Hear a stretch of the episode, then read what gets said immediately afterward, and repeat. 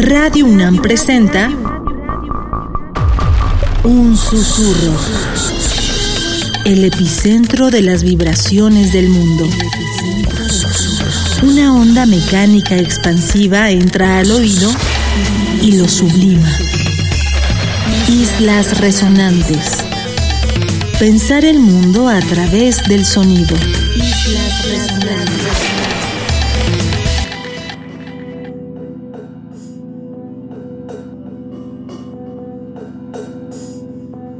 Muy buenas noches, bienvenidas y bienvenidos a una emisión más de Islas Resonantes.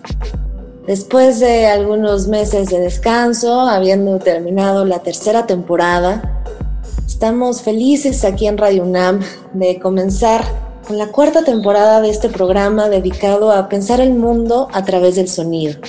Para nuestras y nuestros nuevos escuchas, les damos la total bienvenida me da muchísimo gusto también presentar a quien será el nuevo productor de esta serie a partir de este programa y en adelante, Héctor Castañeda, a quienes han estado acompañándonos temporada tras temporada, todo nuestro agradecimiento por seguir y a quienes desean visitar las temporadas anteriores de Islas Resonantes pueden hacerlo a través de la página de podcast en la página de Radio UNAM como cada temporada, esta presentará entrevistas con especialistas en diversas disciplinas que generosamente nos comparten eh, su quehacer, sobre todo desde la dimensión sonora, en el ámbito de las humanidades, de las ciencias, de la cultura, cómo pensar los quehaceres, las trincheras, las estrategias de supervivencia, incluso desde la dimensión sonora. Además, acompañamos y vamos generando de vez en vez también sesiones de escucha que hemos estado llamando DJ sets y estaremos también atentas, atentos a los comentarios que amablemente nos hacen en redes sociales a través del hashtag Islas Resonantes para conocer si hay algún interés particular de alguna compositora, algún compositor que quieran revisar particularmente en estas sesiones de escucha. El programa de hoy con el que abrimos nos emociona muchísimo porque nos recuerda la necesaria relación que tiene precisamente la idea de escucha, una idea central para islas resonantes, con lo que es nuestro entorno, nuestra vida cotidiana. Sonido y entorno va a ser el tema de esta noche con una invitada fenomenal, Mónica Nepote, que estará dialogando con nosotras y a quien escucharán ahora. Bienvenidas, bienvenidos, están aquí en Radio UNAM. Mónica Nepote es escritora y editora. Su práctica de escritura cruza la exploración de formatos y códigos visuales, sonoros, electrónicos y performáticos. Actualmente, realiza una investigación en torno al tema persona no humana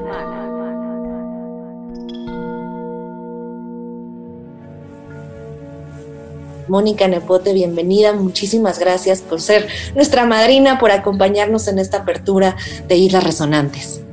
Pues muchas gracias por la invitación, qué gusto estar aquí en, en este espacio que es como, pues un espacio único, ¿no? En donde sucede el sonido y se habla del sonido y se reflexiona en torno a la escucha, que me gusta mucho y que se me olvida que me gusta mucho hasta que me vuelvo a poner a hablar de escuchar, ¿no?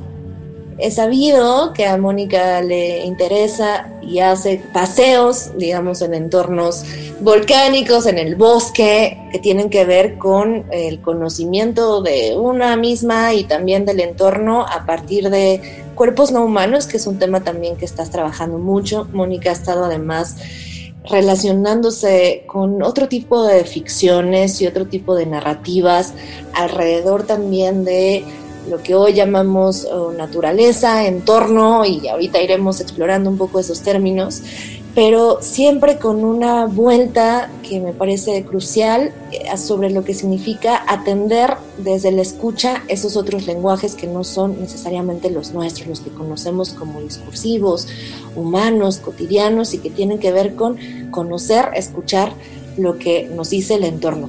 Mónica, ¿qué significa precisamente para ti escuchar?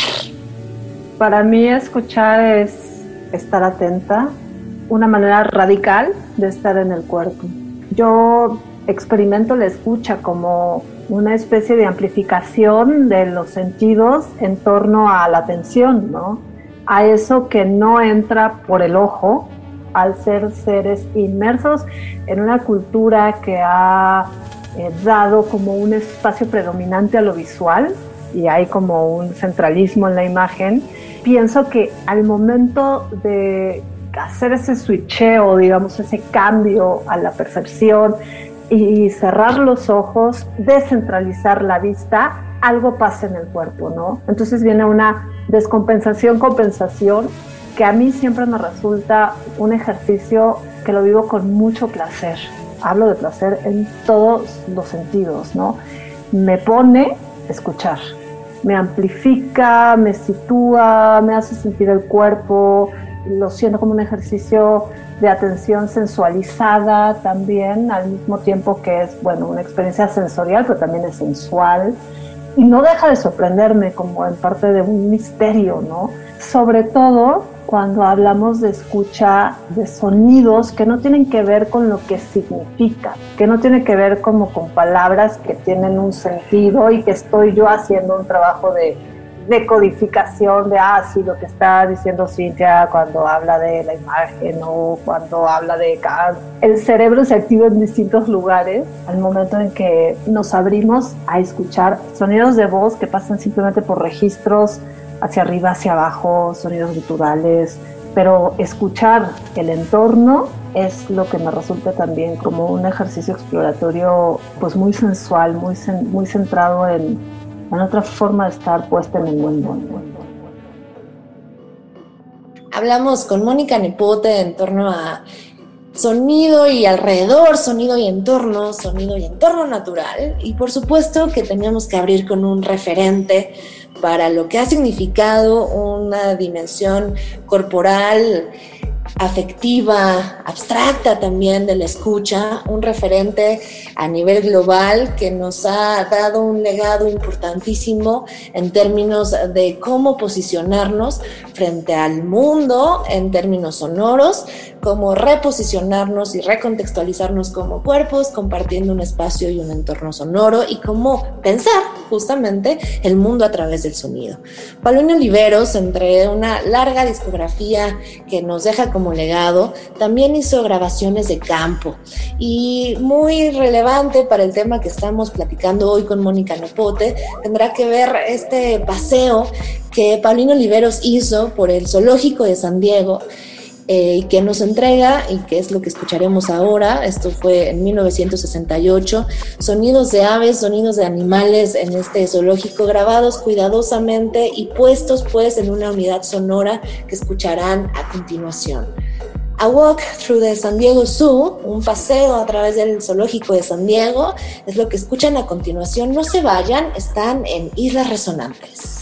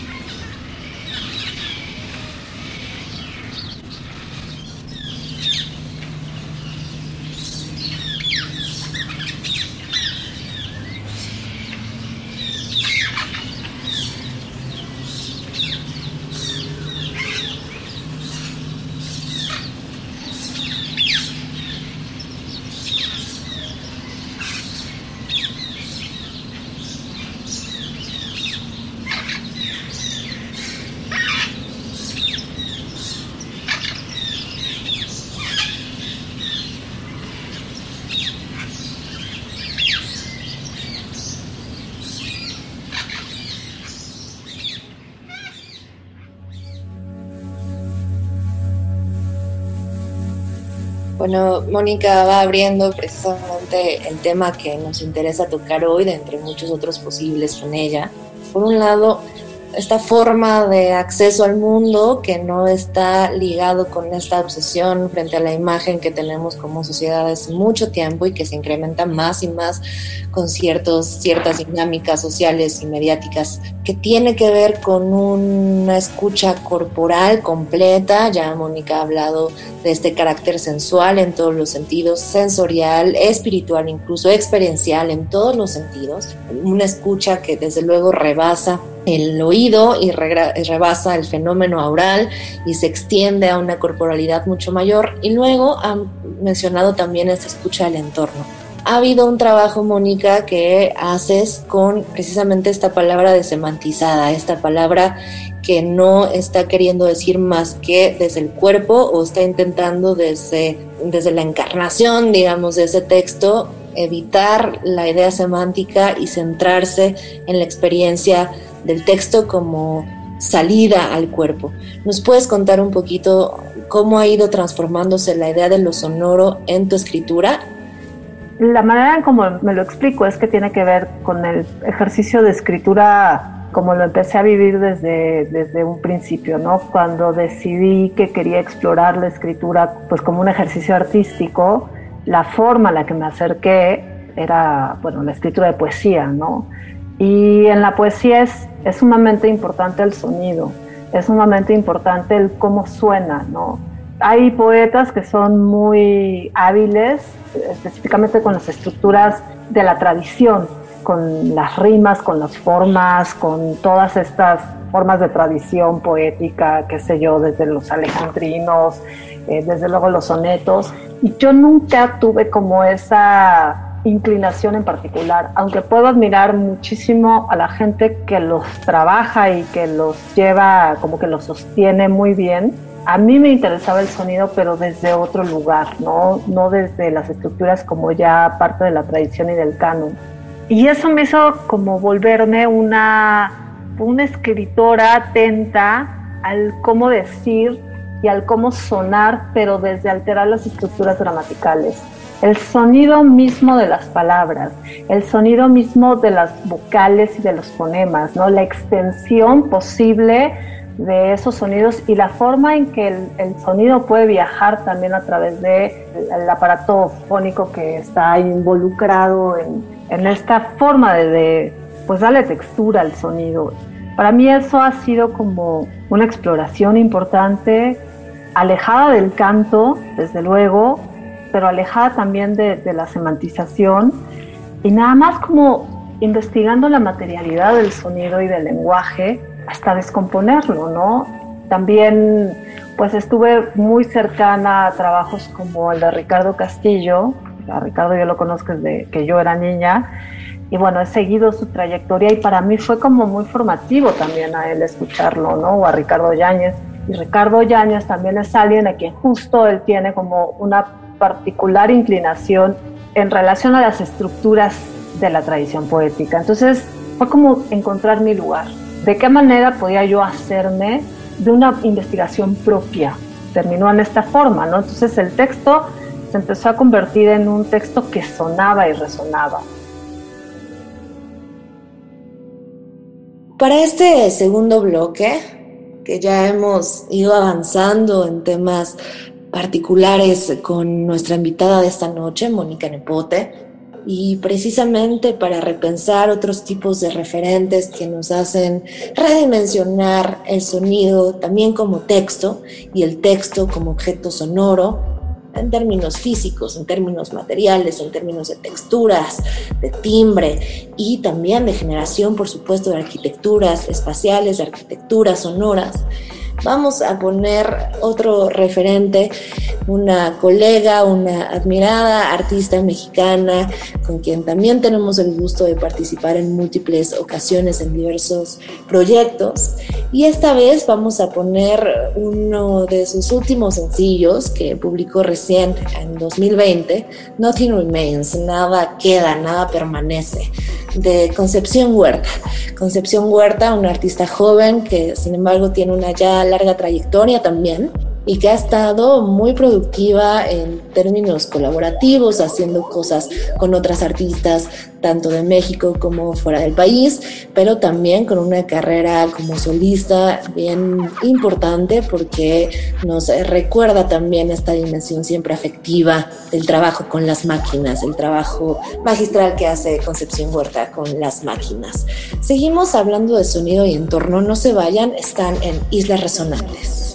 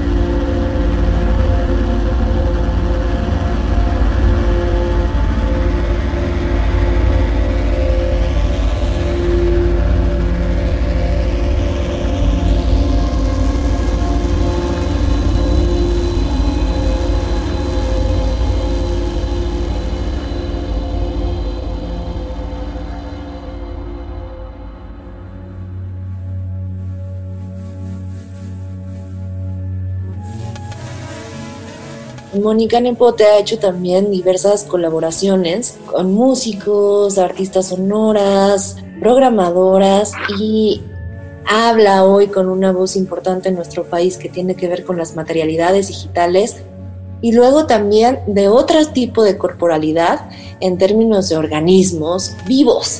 Quizá podemos comenzar a hablar de esto, Mónica, contándonos sobre tus caminatas y tus exploraciones en espacios maravillosos donde también hay otra dimensión del paisaje, de nuestro estar en el mundo y es una práctica pues que has comenzado a hacer además cada vez más frecuentemente y empieza a ser, me parece que un punto crucial incluso en tu tarea como investigadora, como creadora, como gestora. Por completo. Yo lo veo como un tipo de escritura. Para mí la oralidad es, es una forma también de escribir el espacio abierto y la exploración de lo sonoro en esos paisajes abiertos es como muy diferente y en esta relación que te decía que para mí el acto de escucha es un acto corporal, sensual, sensorial, justamente explorar la escucha con eh, la caminata, con el esfuerzo físico, con la lejanía o la cercanía de otras voces y la resonancia y los ecos que puede haber en los distintos cuerpos, en ese gran cuerpo abierto, es otra parte de la investigación también. Caminar en, un entorno que podemos llamar en la naturaleza, sea lo que esto signifique, que es complejo también definir naturaleza, pero digamos en entornos no urbanos, pues juegas con muchas posibilidades. Y he tenido experiencias intensas e interesantes y experimentales en relación al, al sonido ahí arriba. Recuerdo particularmente un ascenso que fue mágico de principio a fin, una excursión que hicimos a lista por el camino de Ayoloco en un equipo de cinco personas, ¿no? Entonces hicimos un rito de contar y gritar un nombre al mismo tiempo y escuchar hasta dónde llegaba el eco, ¿no? Y hay un audio porque yo hice, yo hice ese registro. Y bueno, el nombre que gritábamos era el nombre de mi hermano, que mi hermano murió en 1968 en el Ista.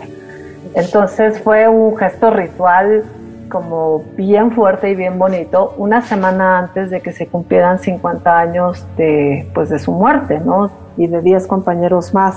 Tú hablabas del carácter espiritual también de la escucha, ¿no? Y algo tiene que ver para mí como montaña y espiritualidad están trenzadas, pero para quitarle lo abstracto al rasgo espiritual, pues te lo pongo así, ¿no? O sea, la montaña también es un espacio donde he rituales de sonido.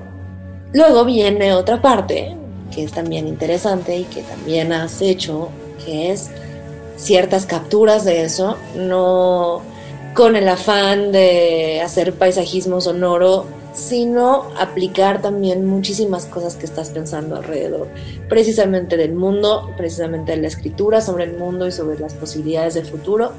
Parte de lo que vamos a poner en el programa de esta noche es una pieza que recién vas a librar, que se llama Cromatófora pues sí, esta es una piecita sonora que existe porque un día me encontré con una rana. Y era una noche en verano, hace un año y, venía una tormenta y se anunciaba la tormenta. Y una rana espectacular empezó a croar muy cerca de donde yo estaba y me, llamó, ¿no? Como el flautista de Hamelin, me, me llamó y me moví del lugar en el que estaba sentada a buscarla, a ver si lograba verla. Nunca lo logré porque las ranas son muy misteriosas. Y en algún momento entró un, relámpago, bueno, un, trueno y fue como muy hermoso como quedó esa, esa composición. Después también surgió que, bueno, una invitación para participar en un festival de inmersiva pues será todo un reto hacer un, festival de inmersiva desde eh, internet y desde la posibilidad de cada quien desde su casa, ¿no? O sea, cómo experimentar qué entendemos por inmersión cuando ya estamos inmersos en un mundo digital, pero al mismo tiempo si entendemos inmersión como todo este tema con realidades mixtas, o sea, ¿a qué nos vamos? ¿Cómo lo exploramos? ¿Cómo lo experimentamos? Y surgió esta posibilidad de trabajar ya con, con la rana y, en colaboración con Ivonne Valdés. Y es esto, es una experimentación de pensar cómo vive el mundo una rana, si es que eso es posible a mí humanamente, ¿no? tiene su nombre a partir de una característica de las células cromatóforos, que son pues, las células con, pues, con un pigmento que reflejan luz y que dan esta cualidad de cambios de colores en, en algunos anfibios o, en crustáceos o cefalópodos, ¿no? Algo que se esconde y ahí está, pero sobre todo suena e invita a otro tipo de, de experiencia. Pues nuestra invitada de esta noche ha presentado ya de manera muy puntual y muy precisa cómo fue articulada esta colaboración con Ivonne Valdés para grabar este cromatófora, este track, paisaje, ficción sonora, como también lo describe ella, que entrega este 2021 y sale a la luz por primera vez aquí en Radio UNAM, este track de nuestra invitada de hoy. Les recuerdo que están en Islas Resonantes, que hoy hablamos de sonido y entorno. Mi nombre es Cintia García Leiva y están en el 96.1 de FM Radio UNAM.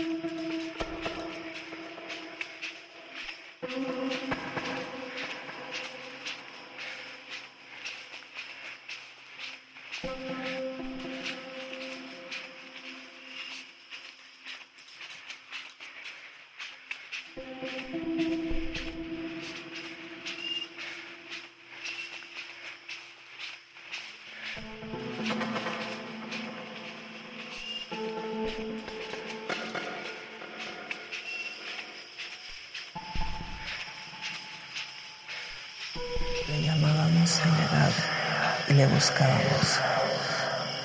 Ver un objeto, un territorio o una zona difusa bajo tierra, más allá de la posibilidad de nuestros ojos.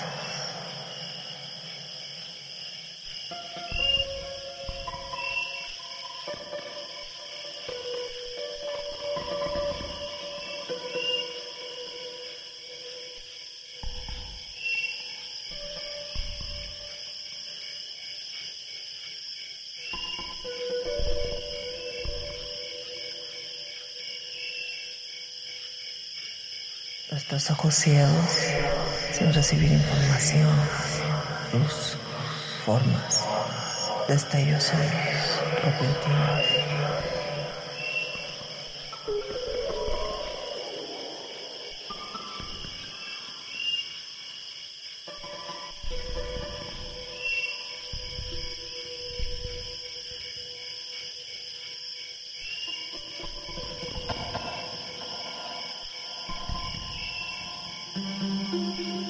Quizá un efecto que nos acerca nos remite a eso que entendemos por respeto.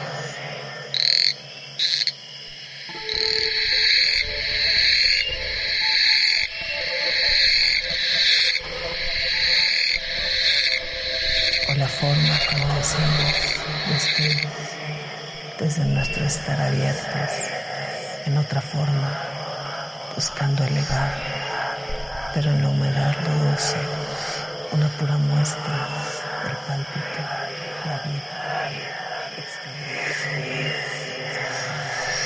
sin párpados. Nuestros ojos ciegos nos permiten, o eso pensamos, ver sin ver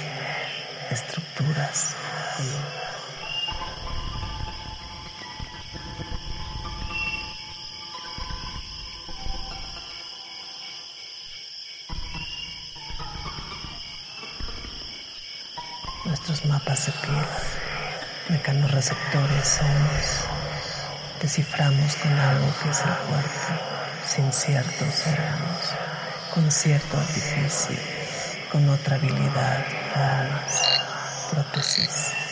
Alcanzamos el elevado cuando habitamos estructura que nos llama desinvestigado. Hacia ti vamos, relámpago.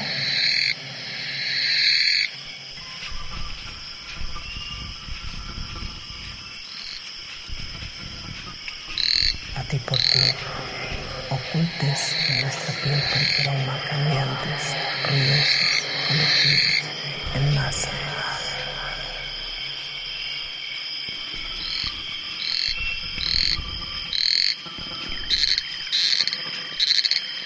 Cosas cercanas, texturas, olores, palabras, articulaciones, llegadas, orillas, llegadas, estar, pegadas, existimos, pegadas, en visiones conjuntas y se diluyen para volverse desorientadas hacia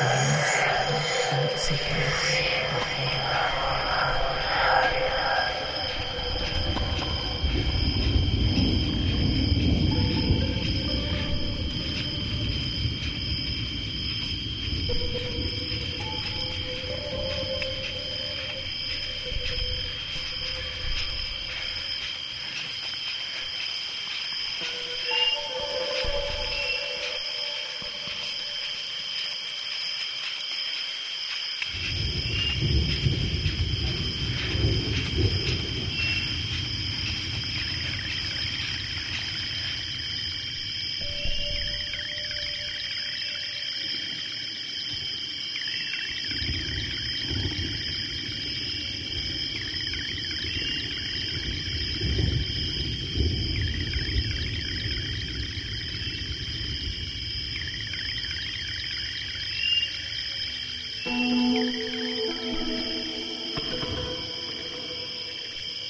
Hacia ti vamos,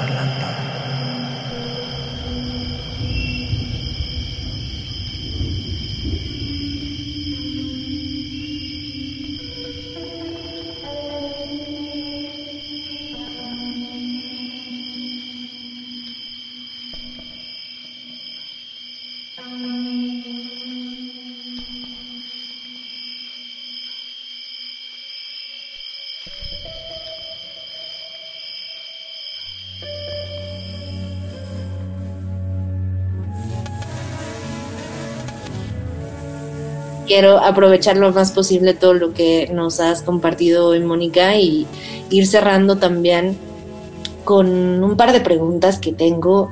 Lo que escuchas hoy de otras mujeres, ¿qué te está inspirando en cualquier sentido? Eh, ¿O qué estás escuchando allí?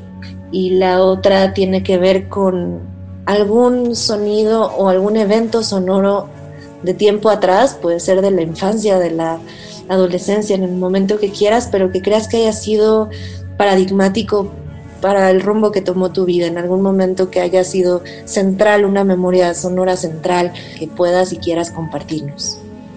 Pues he escuchado mucho el trabajo de Concepción, de Concepción Huerta, que es alguien que me interesa mucho y que me, que me inspira mucho. Mucho también a Caterina Barbieri, a otra cercana, ¿no? A Mabe Frati, que también es cercana de, Concepción. He estado también escuchando a muchas hip hoperas. Me gusta mucho Rita Indiana. Me gusta ella como personaje, como alguien que crea estos relatos extendidos que tienen forma y cabida o, están contenidas en libros, pero también están contenidas en su actitud performática, pero también tienen una narrativa sonora y precisamente hablando así como de la memoria, de la infancia y todo esto, todo el mundo en mi familia escuchaba música. Mi papá era, tenía un cierto gusto musical, mi mamá tenía otro, mis hermanos otros, había gente de muchas edades en mi casa y además era, en un momento fue un espacio donde vivía mucha gente y luego se fue vaciando porque pues mis hermanos se fueron, que son mucho más grandes que yo, entonces tengo desde sus herencias musicales que va de música latinoamericana a rock sesentero, pero mi papá también era un como enamorado de la música clásica y de la ópera, entonces yo tuve una relación con la ópera muy chava, pero también tengo muy presente, y ese es un sonido que me, que me sostiene mucho, ¿no? El sonido de una casa vacía, ¿no? El sonido de una casa en la que la gente no está, que era una casa más o menos grande de provincia y que tenía como una cierta resonancia y en el centro de eso estaba un reloj que sonaba cada 15 minutos, ¿no? Con su movimiento pendular que también es como a esperar a que algo suceda, ¿no? Porque yo estaba ahí como muy solita de niña esperando que algo sucediera y ese algo suceder era pues crecer y que algo pasara de forma interesante porque pues de repente era un poco aburrido, ¿no? Entonces era como sentir la extensión del espacio, pero la extensión del tiempo también. Y curiosamente, a ese es el espacio al que estoy regresando ahorita con este texto que te contaba, ¿no? Yo lo relaciono con la contención y con el maternar, con el maternar de mi mamá. Y ese tiempo, esa exploración del espacio sonido de mi casa de infancia, lo estoy retomando en la montaña de una forma muy particular y con una relación muy, muy misteriosa en cierto sentido y muy legible en, otro. Ay, Mónica, este tiempo de contención, vamos a, vamos a esperar ese texto. Yo creo que muchas y muchos de nuestros escuchas querrán leerlo, igual que, Héctor y yo, esta, esta noche que hemos conversado con, con Mónica Nepote que nombramos sonido y entorno, pero le podemos llamar de muchas maneras y ahí dejaremos que escuchas decidan y me quedo muchísimo con esto y con esta imagen que nos compartes. También eh, siento eso como un momento breve, me lo imagino incluso como loop y estos 15 minutos que regresan como acontecimiento en términos de tiempo que hemos también tocado hoy y es, riquísima la, imagen sonora que nos compartes, porque no es una imagen visual, sino una imagen sonora y, te agradezco muchísimo, muchísimo tu tiempo y estas palabras tan ricamente articuladas, Mónica. De corazón ha sido un gran placer conversar contigo hoy en este arranque de Islas Resonantes, cuarta temporada. Estamos llegando ya al final de esta emisión Agradecemos, por supuesto, a ustedes que estén escuchándonos y volver a darles la bienvenida a esta serie que recomenzamos y que reabrimos esta noche. Y vamos a cerrar con un artista que quien ha escuchado antes Islas Resonantes sabe que es favorita, pero que además ha estado haciendo variaciones sobre uno de sus tracks más potentes que algunas y algunos tuvimos la fortuna de poder escuchar en vivo con este trabajo espectacular a través de sintetizadores. Y hablamos de Caterina Barbieri y del track Fantas. En 2021, Caterina Barbieri reeditó este track y en este caso vamos a escuchar la variación de Fantas para voces. Entre otras voces fabulosísimas que también hemos puesto en este programa, van a escuchar la de Lira Pramuk o la de Steen Jambin. Recuerden, recordamos esta analogía que ha hecho Caterina Barbieri con sintetizadores y que ahora se traslada, se intenta traducir y recontextualizar a partir de las voces invitadas para este track. Cerramos así con Fantas Variations for Voices de 2021, este programa titulado Sonido y Entorno. Mi nombre es Cintia García Leva y agradezco muchísimo que nos hayan escuchado esta noche. Isla Resonante se transmite los martes a las 11 de la noche y se repite los sábados a las 7 de la tarde. Nos escuchamos pronto en una emisión más. Se quedan aquí en Radio NAM, Experiencia Sonora.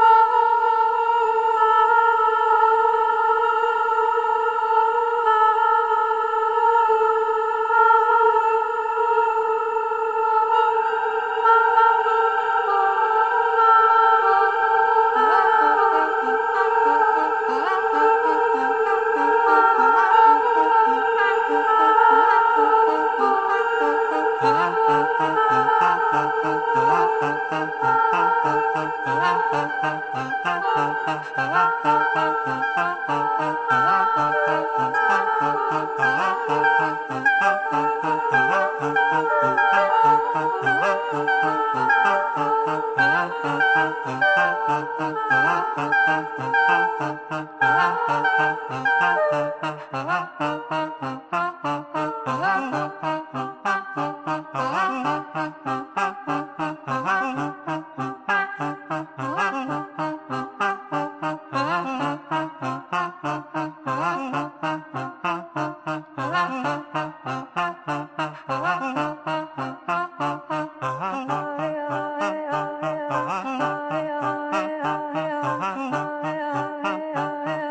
ah.